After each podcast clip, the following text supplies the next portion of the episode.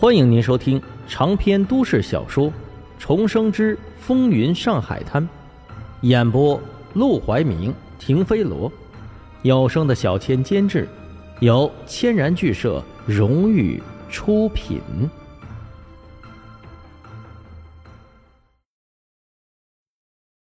第二百六十章上刑具。阿广去给沈梦生送消息的时候，沈梦生正在教训几个瘪三儿。自从他给黄金荣出了主意，解决了波珠罗的事之后，这种现象基本上就消失的差不多了。但消失的差不多，黄金荣也就不再派人到处假装大老板，骗波珠罗的人上当，波珠罗的人屡屡得手。于是，这种行为又渐渐的开始固态萌生。这种事儿，自古就是如此，管得严了就会收敛，稍微放松又会卷土重来。最近沈梦生的赌馆生意红火，就有不少波珠罗的团伙盯上这里的常客。当赌馆两个常客遭遇这种毒手，被扒得毛都不剩，只能裸奔回家，告状到沈梦生面前的时候，沈梦生终于决定出手了。他还是用老法子，找了几个伙计，假装从赌馆里出来的大老板，喝得醉醺醺的，晃晃悠悠走在漆黑的街头。不过那些小子非常谨慎。遇到生面孔是不会下手的，但当这晚他们看见一个大老板搂着个烟花女子从巷子里开始行事的时候，终于放松警惕，决定出手。只是他们刚刚冒头，就听一声呼哨，巷子两头忽然窜出来十几个人，冲过去就把他们摁在地上。意识到行动露馅，那人毫不犹豫就高声求饶。饶命！饶命！沈老板，饶命！我们再也不敢了。呃，求求饶我一条小命！我上有老下有小，不能出事啊！闭嘴！伙计啪啪给他两个大耳巴子，直接把人捆起来丢进了赌馆。正在赌钱的赌客看见这一幕，都津津有味的围了过来。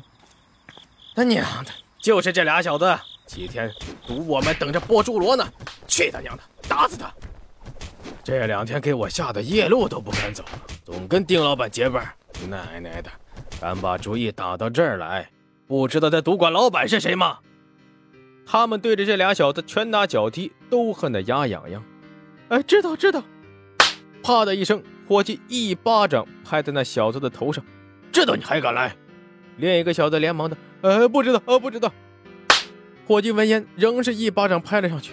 不知道，不知道不会问啊，不知道就敢来，找死！噼里啪啦，又是一顿拳打脚踢。当沈梦生从二楼下来的时候，那两个小子已经被打得满头满脸是血了，仍然被按在地上，正恐惧的鬼哭狼嚎，因为他们知道落在沈梦生的手上，他们下场肯定不会好了。这样的拳打脚踢还只是个开胃菜。生哥，沈老板来了。一看沈梦生过来。赌馆里头，不论是客人还是伙计，都纷纷尊敬的起身，乖乖的朝他行礼问好。沈梦生淡淡点头，直接走到那两个小子的面前，刚刚站定，就已经有伙计搬了椅子过来给他。他直接坐在椅子上，翘起二郎腿，弹了弹裤腿上的灰尘。谁的手下？那两个小子趴在地上，面面相觑。却都是痛苦又恐惧的，张着嘴，吐着血，哪里敢出声？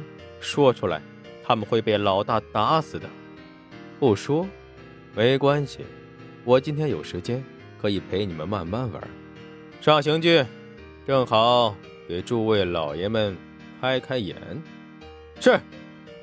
赌馆的后头放着很多折磨人的刑具，那玩意儿一般是用来对付欠债不还的赌客的。没想到。今天竟然派上了这样的用场，刑具！一听到这俩字儿，那俩小子顿时毛骨悚然。等到那些刑具搬出来之后，他们更是吓得浑身发抖。这都是什么呀？夹手指关节的，插指甲的，刺眼珠的。说书人讲的什么满清十大酷刑，也不过如此吧？赌客看见这些刑具，却更感兴趣了。好些人连赌钱都顾不上，纷纷围过来，想看看上刑的过程。但这个时候，沈梦生却站起来道：“把他们带到后面慢慢上刑吧，别弄得这里血淋淋的，扫了大家伙赌钱的兴致。别呀，我们想看呢。几个胆子大的赌客没心没肺的要求他们在大堂上刑。沈梦生无奈的笑道：“知道您艺高人胆大，但您得体谅体谅别人胆小的心情啊。再说了，这赌钱呢，讲究的是个彩头，就他们俩流的血，当心扫了您的兴。”听到这话，那些赌客只好悻悻的回去坐下，继续赌钱。赌客一走，沈梦生的脸色立刻冷了下来，杀气腾腾的瞪向那俩小子：“带到后面去，先把各种刑具。”先给他们上上三遍，是三遍。啊，别别别别别别别上心，呃，沈老板别上心，我们就是混口饭吃，求求你了，求求你了。那些刑具上一遍就够要他们的命了，三遍那还不疼死他们？简直比灵芝活刮了还可怕。但沈梦生却完全无视他们的求饶，直接朝楼梯走去。那两个小子被拖到后面。立刻就开始大刑伺候。虽然这里的地牢设计巧妙，隔音效果好，但在外面赌钱的客人若是竖起耳朵仔细听，还是偶尔能听见从某处传来的鬼哭狼嚎。这沈老板也不是好惹的呀！废话，你们不知道那个杜明吗？听说只是羞辱了他的妹妹，就被他给……可是不好惹，也走不到他这个位置呀。那俩小子也是，找谁下手不行啊，非得找这儿来。这么久了，都没人敢在这找这儿的麻烦，他们来，那不往枪口上撞吗？给沈老板杀一儆百的机会。楼上，沈梦生一边喝茶，一边默默算着时间。阿广坐在他对面，不禁好奇道：“你既然要在地牢里用刑，那为啥特地把刑具拿出来，为了吓唬那些客人用？”沈梦生摇头，在地牢里给那两个小子看刑具是一种感受，在外面大堂里给他们看，他们的恐惧会加十倍，因为牢房那种氛围会给他们一种错觉，让他们觉得自己必死无疑，有的时候会产生一种抵抗性，这种心理会让刑具的作用大打折扣。